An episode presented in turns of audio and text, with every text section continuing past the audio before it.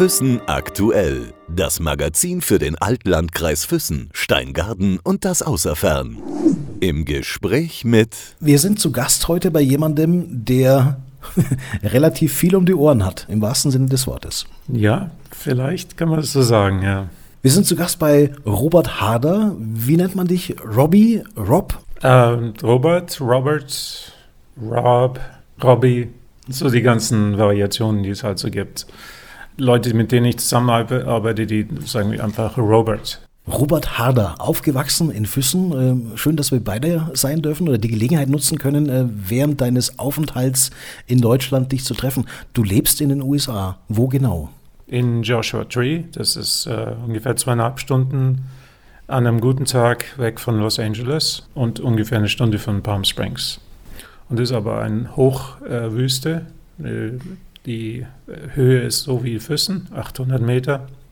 Deswegen wird es im Winter kalt und im Sommer richtig heiß, bis zu 45 Grad. Ist gut zum Schwitzen. Wie kann man das, was du machst, alles umfassen oder mal, mal einschließen? Toningenieur, Musikproduzent, Musiker, Songschreiber, was kommt noch alles dazu? Ähm, Komponist vielleicht noch, Live-Toningenieur, also äh, Toningenieur in allen Gebieten, Mikrofonist und so weiter. Das ist eine lange Liste von Sachen, die ich alle eigentlich aus äh, Liebe zum Experiment äh, so äh, mir angeeignet habe, die verschiedenen Bereiche des Audio, also auch äh, zum Beispiel Soundsysteme installieren, Tonstudios ausstatten, äh, Geräte reparieren, Softwares ausprobieren und so weiter und so fort. Das wichtigste Instrument, was du selber hast, sind, ich habe es eingangs schon gesagt, deine Ohren. Mhm. Das würde ich auch so sagen. Ich hatte, ähm, ich bin mal auf der Musikmesse gewesen in Frankfurt und da hat das Fraunhofer Institut einen äh, Stand aufgebaut, um also die Toningenieure zu testen, äh, weil viele ja zu laut hören. Wenn die, als Toningenieur, man, man denkt immer, man muss lauter hören, dass man mehr reinhören kann, um zu mischen, aber das ist ja nicht der Fall. Also die, die Profis hören alle relativ leise äh, und nur ganz am Schluss mal kurz laut. Und, äh, weil das über die Zeit kann man das gar nicht machen. Und da hatten die mein, meine Ohren getestet, da war so ein Assistent und dann bin ich so in eine Kabine rein und dann hat er das getestet. Dann hat er den Pegel runtergefahren, runtergefahren. Ich habe aber immer noch was gehört. Dann hat er gesagt, ja, das kann doch gar nicht sein, das gibt es doch gar nicht. Und dann ist er zu seinem Chef gegangen und dann haben die, äh, hat er gesagt, ja, das ist ja unmöglich, probieren wir es nochmal. Testet, getestet, runtergefahren und dann hat er gesagt, ja, das ist ja unterhalb des äh, Rauschpegels der Kopfhörer. Wir können das hier gar nicht jetzt messen. Äh, können Sie mal ins Fraunhofer-Institut kommen? Habe ich natürlich nicht gemacht, hatte nicht die Zeit. Äh, aber äh, also angeblich höre ich doppelt so laut wie äh, der Normalbürger. Also ich habe also eine 3 dB Anhebung ja, auf dem ganzen Frequenzbereich, wo ich dann lauter höre. Deswegen hatte ich auch früher immer Schwierigkeiten und immer, immer Ohrenstöpsel reingetan, wenn es ein bisschen laut wurde. Mittlerweile hat sich glaube ich, angeglichen auf einen 25-Jährigen, würde ich mal sagen. Weil im Alter nimmt es natürlich ab. Ne? Die, die Aber dann wärst du eigentlich ein perfekter Mitarbeiter für eine Firma für Hörgeräte. Hörgeräte, erstaunlicherweise, äh, die waren ja auch im selben Haus. Äh, wo, wo, ich damals hier in Füssen äh, das Geschäft gehabt ha habe, Harder Music. Hörgeräte gehen nur bis 7 Kilohertz.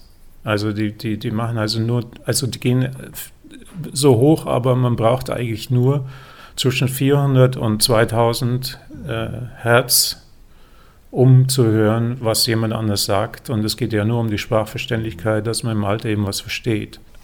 Wie bekommt man so ein gutes Gehör, so ein Werkzeug? War das schon immer so? Hast du das antrainiert? Hast du das äh, dir angeeignet oder, oder wie, wie kam das? Das ist, glaube ich, angeboren.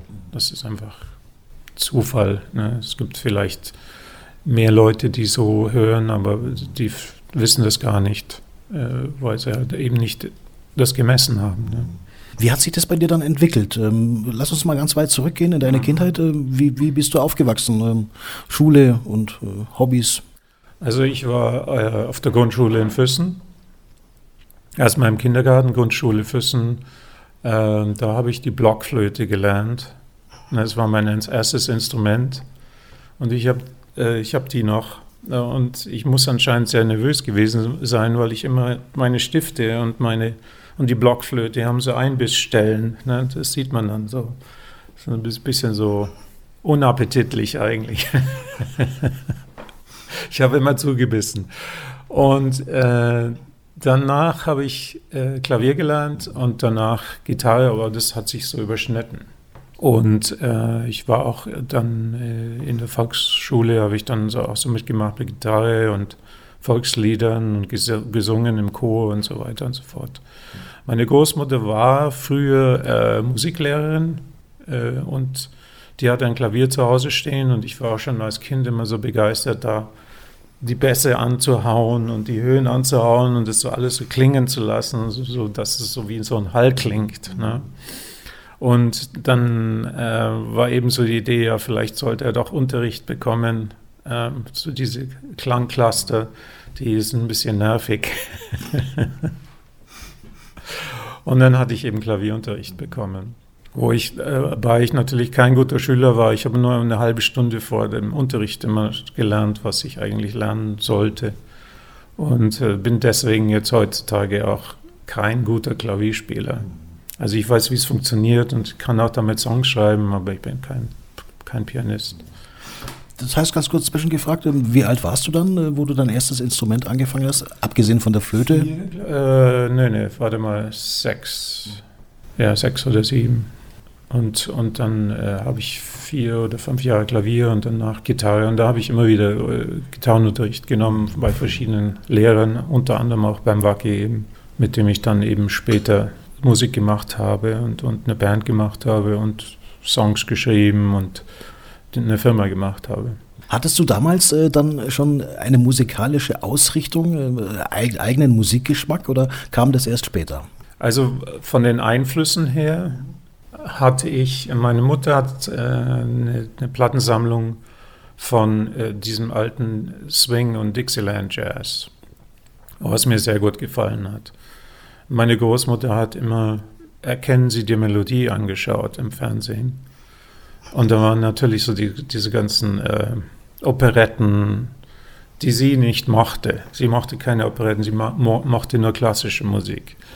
Äh, meine äh, Cousine hat klassisches Klavier studiert auch und die kam immer zu Besuch und da habe ich mir zugehört und fand, fand es ganz toll, habe aber nie selber so die Zeit reingesteckt, um das selber zu lernen, aber vom Klang her einfach. Das war, ich kannte halt klassische Musik dadurch. Meine Großmutter hat viel gehört, klassische Musik, im Radio, kennen sie die Melodie und meine Mutter eben diesen, diesen Jazz. Und dann bin ich mehr zum Jazz übergegangen. Meine erste Platte, die ich mir gekauft habe, war Dave Brobeck, Time Out, Time Quarter Out. Die habe ich also rauf und runter gehört, höre ich immer noch. Und den habe ich auch mal live gesehen. Und äh, meine Mutter hat mich äh, immer auf Konzerte mitgenommen. Das äh, hat mich also sehr beeinflusst, äh, die Konzerte zu hören und die, die, die äh, Musiken zu hören. Und mein erstes Konzert als kleines Kind war, also erstes Rockkonzert, muss ich sagen, war Armageddon. Und das hat mich natürlich auch so begeistert. Ne? Vor allem die Lichtshow, weil die haben da selber so einen so Lichtkegel zusammengebaut, der sich in zwei verschiedene Richtungen gedreht hat. Nicht so wie eine Diskokugel nur in eine Richtung. Da war ich so begeistert davon. Und dann fand ich es auch lustig, dass der Schlagzeuger vom Podest gefallen ist, weil das aus, aus äh, so, so Bierkästen zusammen gemacht wurde. Ne? Das war einfach das Lustigste. Das war aber dann erst später, äh, als auch die Band Armageddon, du hast ja vorhin schon angesprochen, mhm. äh, gegründet worden ist. Die Schulzeit, lass uns da noch kurz äh, verweilen. Das war schon, äh, also die Armageddon äh, hat ja, also ohne mich, ne, schon existiert mit äh, fünf Leuten drin. Und das war schon noch in meiner Schulzeit. Also da war ich, ich weiß nicht, wie, wie alt ich da war, 14, sowas. So mit 14. Das war mein erstes Rockkonzert. Aber wusstest du damals schon äh, beruflich, in welche Richtung du irgendwann mal gehen möchtest äh, ob, oder ob du irgendwas studieren möchtest? Und wie muss man sich vorstellen? Warst du einer in der Jugend, der viel im Radio mitgeschnitten hat, der eigene Tapes zusammengestellt hat? Äh, du nix, ja. Ja, ich habe ich hab also ein äh, Kassettenrekord, ein Diktiergerät. Meine Mutter hatte ein Diktiergerät und da habe ich immer Sachen aufgenommen vom Radio und auch vom Fernsehen, Filmmusik, weil ich, Filmmusik hat mich immer sehr interessiert und so elektronische Musik und so. Ähm, nach dem Jazz. Also jetzt, gehen wir nochmal zurück. Also zuerst war die Jazzphase, äh, die meine Großmutter nicht so gut gefunden hat. Und dann äh, war ich in der Schule und so mit 15, mit 14, 15 wo ich dann Armageddon gesehen habe, da habe ich gedacht, eine Band wäre doch was Schönes. Und dann waren so Leute in meiner Klasse, die wollten eine, eine Band machen, eine Rockband. Und die waren so auf Deep Purple. Und dann waren wir dann im Skilager und dann haben sie mir Deep Purple rauf und runter gespielt. Und da war natürlich so diese klassische Verbindung. Deep Purple haben ja komponiert, so mit klassischem Hintergrund, mit John Lord. Und, und das fand ich dann auch ganz gut. Und dann haben wir eben versucht, so Musik zu machen, als, als äh, junge Band. Die Band hieß Virgin Margaret und äh, hatte also ein paar Schulkonzerte auch mit, mit Fans. Mit Kollegen von der Schule? Weißt du noch, wer dabei war? Ja, das war der Andreas Lang hat gesungen, äh, der Altstädter war am Bass äh, und am Schlagzeug war der Bär Andi. Andreas aus äh, Weißensee. Äh, das war, und, und ja, da war noch einer am Keyboard, äh, auch aus Weißensee. Also war, und, und unser Übungsraum war in Weißensee. Eine Band, die leider keinen Plattenvertrag bekommen hat oder es nicht versucht hat. Ja, wir haben sehr viel gecovert. Also wir haben also äh, Sachen, also Police und, und, Pink Floyd und alles Mögliche. Und dann haben wir ein, zwei eigene Stücke äh, gespielt, die so auf Blues aufgebaut waren. Aber das äh, ist, ich, ich meine, wie sich es halt so zerläuft. Ne? Man macht was und dann zerläuft sich das wieder. Wann hast du dich dann entschieden, äh, beruflich in irgendeine Richtung zu gehen? Also tatsächlich das auch zu deinem Beruf zu machen? Also mein Plan war immer schon, äh, Kunst zu studieren. Also ich wollte eigentlich Kunst studieren, wie man malt, wie man bildhauert und solche Sachen macht. Ne? Das hat mich immer schon interessiert, Fotografie und so. Also das Visuelle hat mich interessiert. Aber das Musikalische wollte ich auch nie weglassen. Also in eine Richtung wollte ich nicht unbedingt jetzt nur gehen, sondern am besten kombinieren. Und dann hatte ich mit dem Wacky die Band aufgemacht und, der, und dann haben wir irgendwie uns überlegt, wie können wir das jetzt weitermachen, wie können wir vielleicht eine Platte machen. Und da haben wir so die Idee gehabt, vielleicht äh, bauen wir einfach ein Studio auf und äh, benutzen es aber auch als äh, Firma, um Studiogeräte zu verkaufen. Dadurch könnten wir das dann finanzieren, dann könnten wir die neuesten Sachen ausprobieren und integrieren in die Musik und Aufnahmen machen. Und das hat äh, eigentlich geklappt. Der Nachteil war nur, dass wir da so viel Zeit äh, in, in das Geschäft getan haben und andere Leute zu produzieren, dass wir unsere eigenen Sachen nie fertiggestellt haben. Die liegen immer noch da. Ne? Es gibt so 20 Songs, die hat noch niemand gehört und äh, sind noch nicht fertig. Ne? Wir reden von Armageddon-Songs?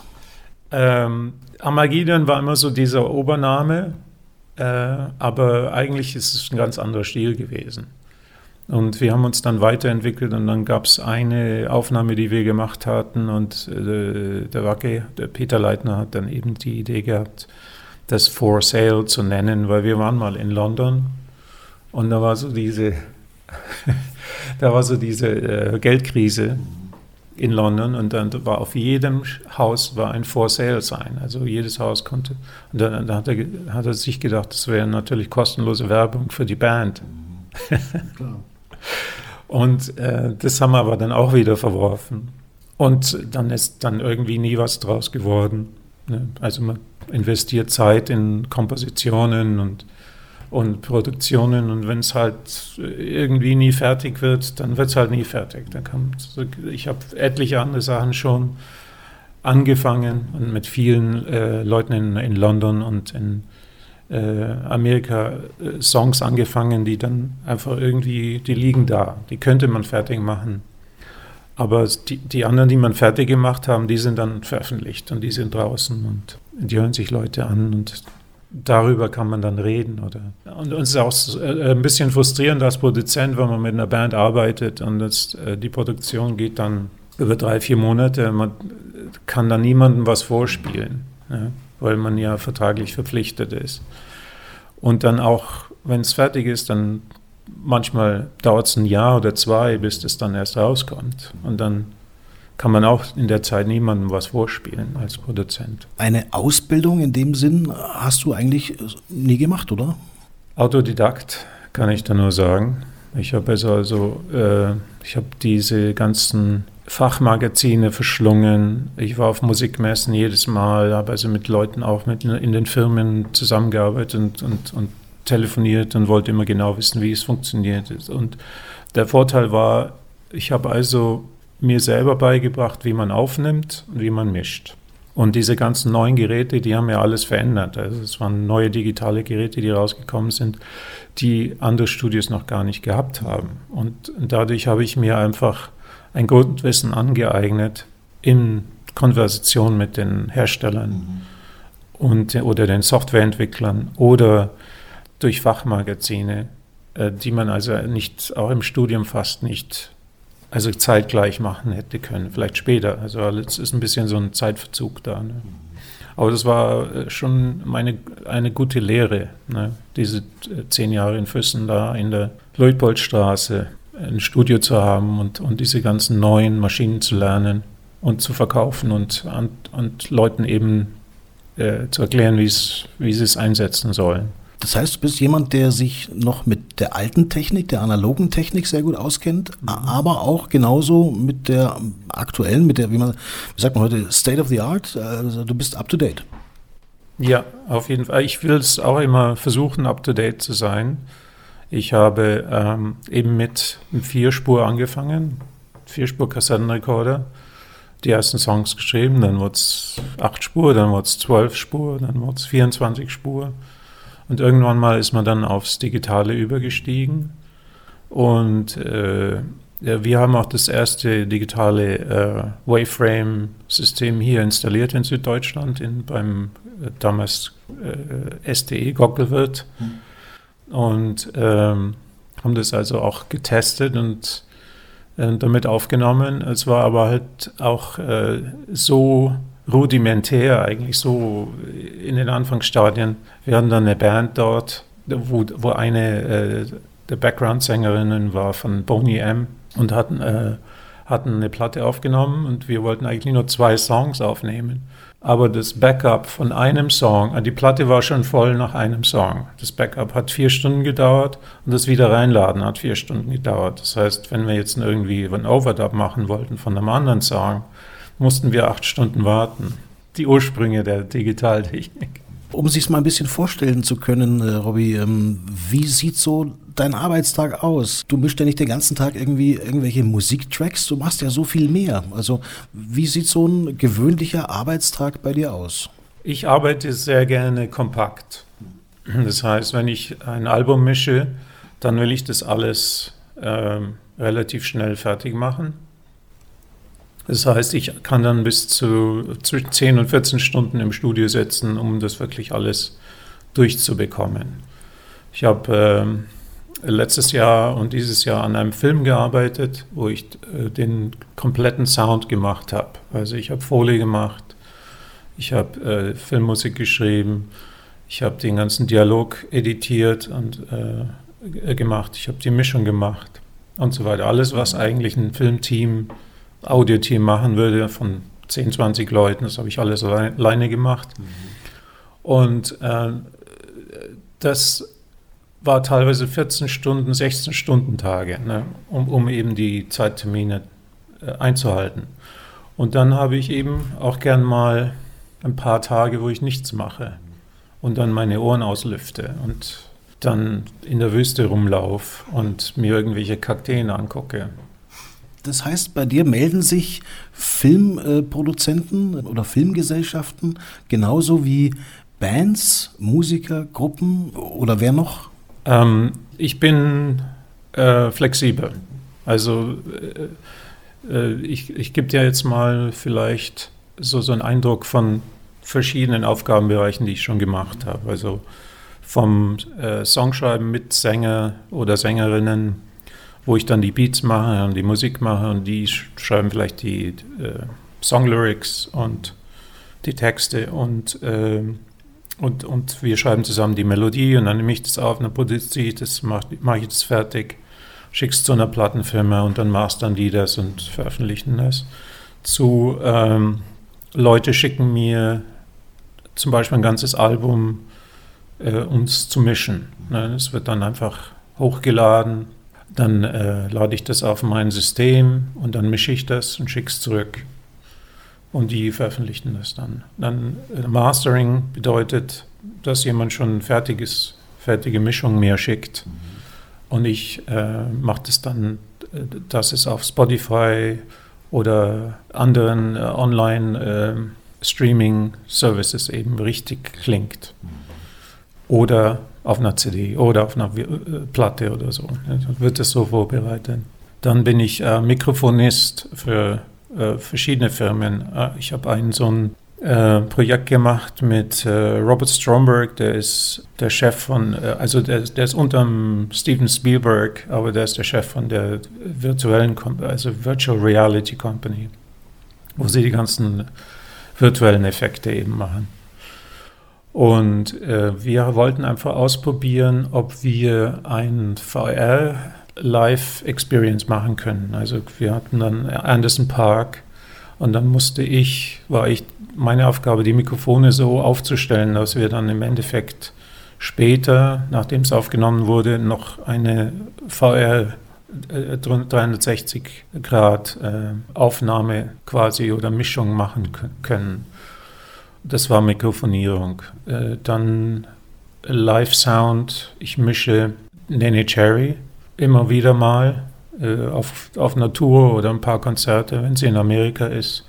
Ich bin unterwegs mit dem Aldi Miola, um den zu mischen.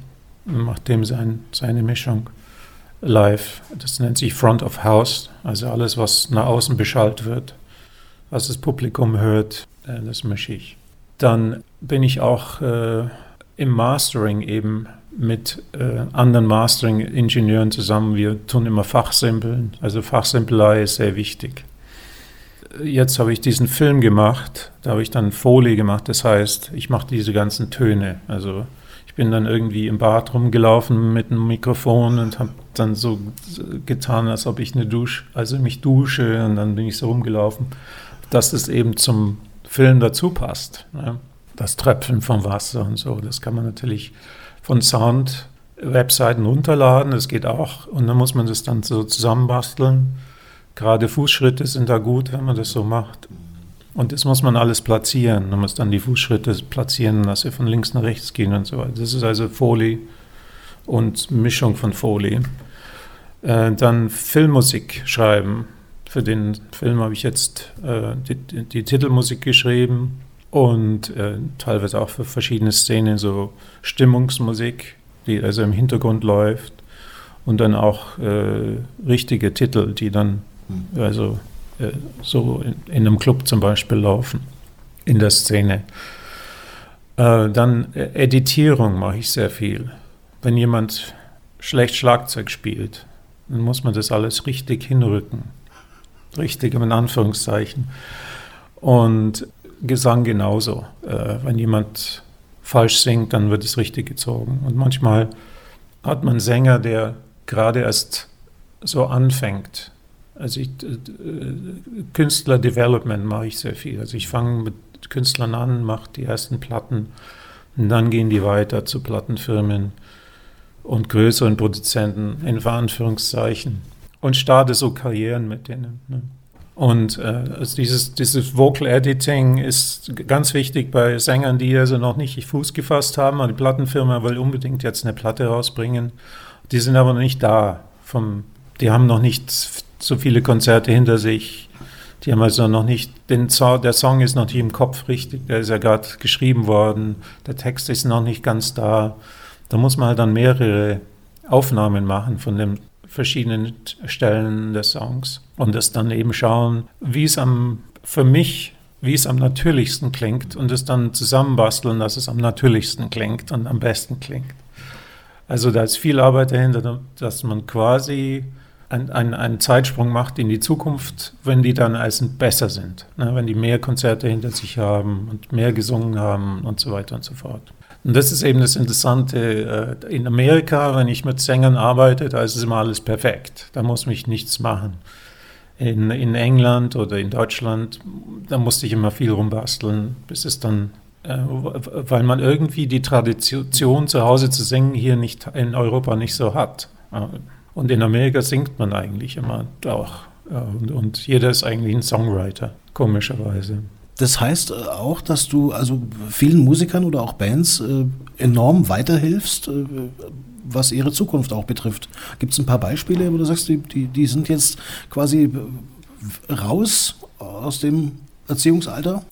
Ja, ich würde sagen, ein gutes Beispiel ist Ali Love. Ali Love war äh, ein äh, Kumpel von mir, der war in London unterwegs und der hat so ähm, Disco-Hip-Hop gemacht. Und wir haben eben äh, viele Songs zusammen äh, so als Demo produziert. Und dann äh, dadurch hat er eben Management bekommen und ist dann also weitergekommen und hat x Platten jetzt schon gemacht. Ein anderes Beispiel wäre äh, Baby Shambles. Baby Shambles habe ich äh, also mit Pete Doherty zusammengearbeitet über einen Zeitraum von zwei, drei Wochen, wo wir die Songs so alle so zusammengetan haben. Und dann haben wir auch einen Song zusammen gemacht, der Baby Shambles heißt. Den habe ich aufgenommen in so einem Demo-Studio eigentlich. Ne? Und der ist natürlich dann auch groß geworden mit Baby Shambles. Wir sind jetzt wahrscheinlich auf derselben Ebene wie die Libertines, die er vorher gehabt hat. Und äh, ich bin aber da nur ausgestiegen, weil äh, das einfach zu chaotisch war. Ne? Und ich kann da in Details eingehen, aber es, es war auf jeden Fall unangenehm. Ja, weil du gerade sagst, chaotisch. Das ist wahrscheinlich auch so ein Nebeneffekt äh, deines Jobs, deiner Arbeit, dass man unglaublichen Einblick auch bekommt äh, in das Leben von Musikern und Bands, mit denen du Kontakt hast, die dann auch bei dir sind. Ähm, ja, und äh, eigentlich ist ja der Ausdruck Produzent oder, oder Ingenieur oder, oder, oder Aufnahmeleiter oder sowas ist ja äh, eigentlich nicht der richtige. Man müsste es eigentlich Kindermädchen nennen. Ne? Weil viele von diesen Künstlern, die einfach unbedingt einen Song singen müssen, unbedingt auf die Bühne müssen, die haben das in sich drin. Das ist einfach so ein Drang die haben auch immer wieder mal so ein chaotisches Privatleben, weil die halt so kreativ sind. Und vielleicht sind sie auch, also schneidet, überschneidet sich das. Also entweder kann es sein, dass sie von chaotischen Elternhäusern kommen oder irgendwie Beziehungsprobleme oder halt einfach chaotisch sind und nur eben diesen Frieden finden, wenn sie Musik machen. Und äh, du glaubst gar nicht, wie sehr Leute aufgehen, die künstlerisch äh, sich da betätigen können im Studio und so zufrieden sind, so happy sind, dass sie einen Song machen können. Das ist unglaublich. Die kommen also ganz miserabel ins Studio rein und dann am, am Abend sind sie dann immer ganz begeistert und ganz andere Menschen auch. Aber wie passt das zusammen? Ich meine, auch das, was du machst, äh, die Arbeit, die du machst und auch wie du sie machst, das ist ja auch eine Art von Kunst. Also du bist ja auch irgendwo ein Stück weit Künstler. Da treffen also dann zwei Welten aufeinander, zwei künstlerische Welten. Wie funktioniert das dann?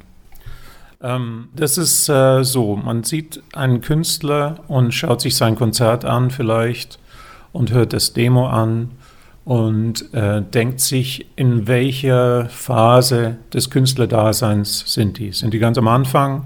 Sind die in der Mitte? Sind die schon am Ende?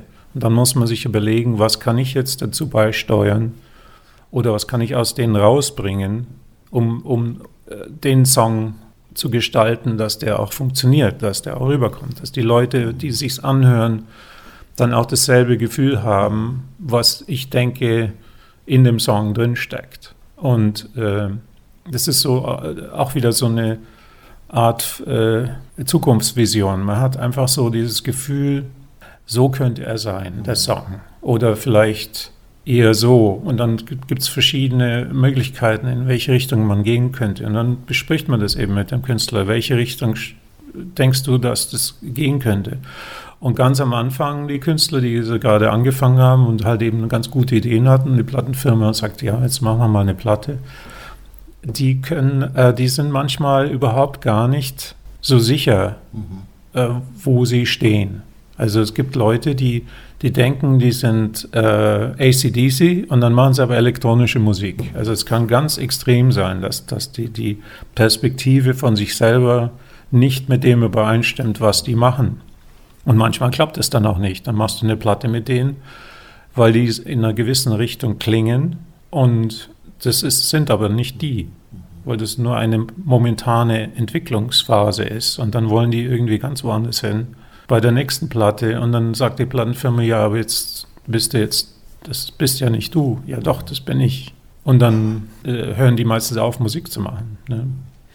Das heißt, du hilfst denen auch bei der Selbstfindung, nennen wir es mal so. Vielleicht, ja. Vielleicht. Ähm, oder, also manchmal äh, geht es auch so weit, dass Leute dann realisieren, dass sie nicht richtig sind für den Job als Sänger auf der Bühne zu stehen. Ne? Die, die, wollen halt eine Platte machen, aber nie auf der Bühne stehen. Und das muss ich natürlich wissen. Sie muss wissen, wenn ich mit jemandem zusammenarbeite, ich mache gerne Platten, mit Leuten, die Instrumentalmusik machen, die nie auf der Bühne stehen müssen. Kein Problem. Aber als Sänger, du musst irgendwann mal auch live auftreten. Und das ist, sind so die ersten Fragen. Wie stellst du dir das vor? Kannst du eigentlich dir vorstellen, da live aufzutreten? Und äh, da gibt es ganz wenige Fälle natürlich, aber gibt es Fälle, wo, wo die dann sagen, ja, eigentlich will ich gar nicht auf der Bühne stehen. Und dann macht es ja eigentlich keinen Sinn, jetzt da von der Plattenfirma irrsinnig viel Geld reinzustopfen, weil die brauchen ja. Das ist natürlich schade für den Künstler, weil der will natürlich gerne eine Platte aufnehmen. Stichwort Bühne, ähm, du hast ja auch verschiedene Musikinstrumente gelernt. Ähm, mhm. Fehlt dir das nicht auch irgendwie so ein bisschen, dieses auf der Bühne stehen oder war das nie so dein Ding? Ähm, das ist ein ganz interessantes Ding, auf der Bühne stehen. Das ist äh, ist ein gutes Gefühl. Natürlich gibt es also die äh, Instant äh, Reward, also diese äh, sofortige Rückkopplung von, von den Zuh Zuhörern, der Applaus. Und das ist bei Kunst natürlich, also wenn du jetzt gestaltende Kunst machst oder Bilder malst, Ausstellung, ist das natürlich nicht sofort da. Ne? Das heißt, wenn ich jetzt ein Bild malen würde, und hätte dann ein Publikum, das applaudiert, während ich das mache. So kann, kann man sich das vorstellen. Es ist also äh, schon sehr schön. Man macht was und dann ist es sofort die Reaktion da. Also man, man kommuniziert quasi mit Leuten, äh, mit vielen Leuten. Aber ich habe mir gedacht, ich wollte ja unbedingt selber eine Band haben und dann berühmt werden. Und aber nach einem Jahr habe ich mir gedacht, eigentlich willst du das nicht. Stell dir vor, du äh, hättest äh, I Can't Get No Satisfaction von Rolling Stones geschrieben. Die müssen das jeden Abend singen. Die stehen jeden Abend auf der Bühne, müssen denselben Song singen. Und ich wollte einfach immer was Neues machen, eine neue Platte, ein neues Musikstück mit einem neuen, immer wieder was Neues machen.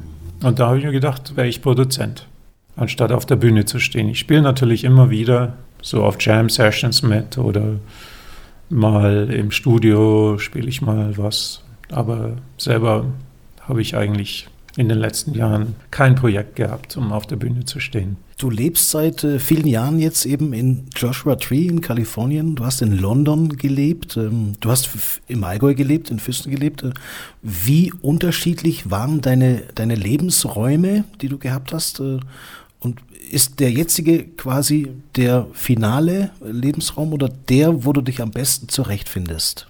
Ich habe äh, eigentlich auch, wo ich in Füssen war, immer schon gedacht, ich bin ein Bürger dieses Planeten und ich kann natürlich, haben, haben wir das Glück als Deutsche, mit dem Pass ist eins, ist glaube ich auf Platz eins oder zwei von den Ländern, die wir besuchen können. Und ich, äh, weil meine Mutter ist schon immer mit mir äh, im Sommer nach Italien und nach England und an die Nordseeküste und, äh, und so weiter. Und ich fand das Reisen immer toll und woanders zu sein. Und auch wo ich in Füssen war, fand ich eigentlich immer durch meine Kontakte in der äh, Musik am Telefon mit Leuten in Köln, Berlin, Hansa Studio oder so zu sprechen. Das war einfach, ich fand einfach, ich war hier, aber ich war trotzdem nicht hier im Sinne von, das ist jetzt da, wo ich sein muss. Und in, in London ist mir das auch so gegangen, weil mein äh, Freundeskreis äh, und die ganzen Künstler kommen von überall her. Die sind von der ganzen Welt und da war eigentlich die ganze Welt dort. Äh, da waren Koreaner, Japaner, Amerikaner, Spanier, Deutsche, äh, Schweden, Norweger und so weiter. Die waren alle dort und waren Teil der lokalen Szene. Und, und, und ich finde immer so, äh, ich bin der Global Local, also der, der, der globale, äh, lokale Mensch. Und, und, und ich finde auch dieses lokale Netzwerk ganz wichtig, dass man das erkennt und, und nutzt, äh, so wie hier in Füssen oder in Deutschland oder in, in England oder wo, wo immer ich auch war sich was zusammenbauen, das vom Interesse anfängt, Interesse gegenüber dem anderen, dass man jemanden anderen kennenlernt und dann, ja, was machst jetzt du? Ach, ja, ich bin Grafiker oder ich bin Musiker oder ich bin, äh, ich arbeite an der Börse oder ist ja eigentlich egal, aber so ein, so ein Netzwerk sich aufzubauen, das einfach so ein lokales Netzwerk ist, fand ich immer wichtig. Und, und das habe ich eigentlich überall gemacht, wo ich war und die sind natürlich jetzt von London auch viele wieder weg, aber die, äh, diese Kontakte bestehen immer noch. Und wenn die jetzt woanders hinziehen halt, und ich arbeite dort zufällig, dann kann ich mich mit denen dann wieder treffen. Das ist auch was Schönes. Tust du dich schwer mit dem Deutsch manchmal, äh, weil du ja, du bist ja im, im Englischen eigentlich richtig drin? Ja, natürlich, weil ich muss sehr, deswegen ist auch das Interview ein bisschen langsam. Ähm, ich muss es immer vom Englischen aufs Deutsche übersetzen. Und äh, bei mir ist, kommt ja noch ein Faktor dazu. Äh, das Interessante ist, dass das Hochdeutsch habe ich gelernt als Kind. Also ich bin meine Großmutter und meine Mutter, wir haben Hochdeutsch gesprochen, in der Schule natürlich auch. Und das Allgäuerisch habe ich später dazugelernt und zum gleichen Zeitpunkt habe ich auch Englisch in der Schule gelernt. Das heißt, wenn ich jetzt vom Englischen auf Allgäuerisch schalten würde, dann wäre das einfacher. Aber Allgäuerisch kann ich natürlich nur von damals und habe das jetzt nicht so praktiziert wie das Englische. Deswegen, wie soll ich es jetzt ausdrücken? Im Englischen, im Allgäuischen, im Deutschen? Na, das ist ein bisschen schwierig manchmal. Du konntest quasi schon mal einen Dialekt, das ging schon. Ja, klar. Kein Problem. Aber bist du dann in England oder auch in den USA, bist du dann der German Boy oder? Ja, ich habe immer noch so einen so einen Hauch von Deutsch drin und aber auch einen Hauch von Britisch. Das heißt, in Amerika wissen sie gar nicht, wo sie, wo sie mich hintun wollen. Die denken, ich bin so dänisch oder sowas. Und, und in England äh, ist, ist, es ganz klar, ich habe den auch behalten, den deutschen. Ein also jetzt denken sie, ich bin Amerikaner. Das ist ganz komisch, weil manche Sachen sagt man auf Amerikanisch. So die alltäglichen Sachen, wenn man, weil ich bin da jetzt schon vor, seit fünf Jahren. Und wenn ich hierher zurückkomme, dann, dann merkt man halt, manches Wörter stimmen nicht, der Satzbau stimmt nicht. Im Geschriebenen bin ich besser. Aber tief im Herzen natürlich schon noch Füßner. Der ist nicht wegzukriegen, das ist ganz klar. Das ist ganz logisch. Es gibt ja auch den globalen Füßner, es gibt Füßner auch woanders. Und ich sehe den Füßner oder den Allgäuer immer als äh, jemand, der quasi ein unglaubliches Wissen hat, das von irgendwo herkommt, ohne jetzt das gelernt zu haben. Ne, das ist also diese, diese, und auch die Zynik und, und, und, und der trockene Humor und so. Das gibt es viel in Schottland und äh, es gibt es auch in England teilweise. Ja, aber das ist doch was, was in den USA eigentlich gar nicht an der Tagesordnung, oder? Der trockene Humor. Haben deine bekannten Freunde, haben die den Humor, den du ausdrückst? Komischerweise ja. Vielleicht suche ich mir Leute so aus. Äh, bei manchen Leuten muss man dann natürlich immer noch so einen, so einen Beipackzettel dazu geben, zu dem Witz, den man gerade erzählt hat. Aber ähm, in England verstehen sie es meistens. Eine Frage noch, Robby. Nimmst du irgendwas mit jedes Jahr, was es in den USA nicht gibt, äh, was du aber brauchst? Die Allgäuer Luft, würde ich mal sagen. Also und die, der, der, Eindruck vom wieder hier gewesen zu sein. Es ist äh, eine schöne Gegend natürlich und auch äh, meine privaten Kontakte sind äh, schön und, und, und genial. Und es ist manchmal schade, weil ich halt nur kurz da bin. Jetzt, äh, weil es halt nicht länger ging, ich gehe jetzt wieder auf Tour. Und äh, ergibt sich halt nicht, dass ich alle Leute treffe, die ich treffen will. Und die sind natürlich wieder sauer, weil ich hier war. Und, aber es geht halt nicht. Ne? Und Familie geht vor. Also ich mache jetzt sehr viel mit meiner Mutter und ähm, meinem Stiefvater hier. Ne? Aber äh, wo ich in London war, bin ich öfters hierher gekommen, weil es kürzer war und war auch immer sehr froh zu sehen, dass beim Mund in, in den Handwerken diese Jam Sessions war, wo ich dann teilgenommen habe. Und äh, dass diese Kultur auch jetzt, sehe ich, weiterlebt, finde ich auch schön. Vielen Dank, dass wir einen Einblick bekommen mhm. haben äh, in das, was du machst, in deine Arbeit, in dein Leben. Äh, das war das erste Interview, das du jemals gegeben hast, hast du mir vorher noch gesagt das erste vernünftige, längere Interview. Ich hatte ein Interview mit einer so kultigen Zeitung in London, weil die so einen Fotoshoot gemacht haben mit allen Künstlern in der Gegend, inklusive Baby Shambles und so weiter. Und der Interviewer hat mich dann eben so ganz seltsame Fragen gestellt. Und ich habe halt dann nur ganz seltsame Antworten gegeben. Und das war mein einziges Interview, weil ich äh, eigentlich muss ich ehrlich sagen, ich finde so Selbstbeweihräucherungen nicht so toll. Deswegen bin ich wahrscheinlich auch Produzent geworden und, und, muss nicht auf der Bühne stehen. Und finde auch andere Themen eigentlich wichtiger in unserem Leben, dass die also besprochen werden auf, im Radio oder auf Podcasts oder in der Schrift. Aber ich finde, wenn irgendwie was aus diesem äh, Podcast rauskommt, dann sollte es vielleicht Leute inspirieren zu reisen und woanders hinzugehen, mal woanders zu leben und Kreativität zu üben.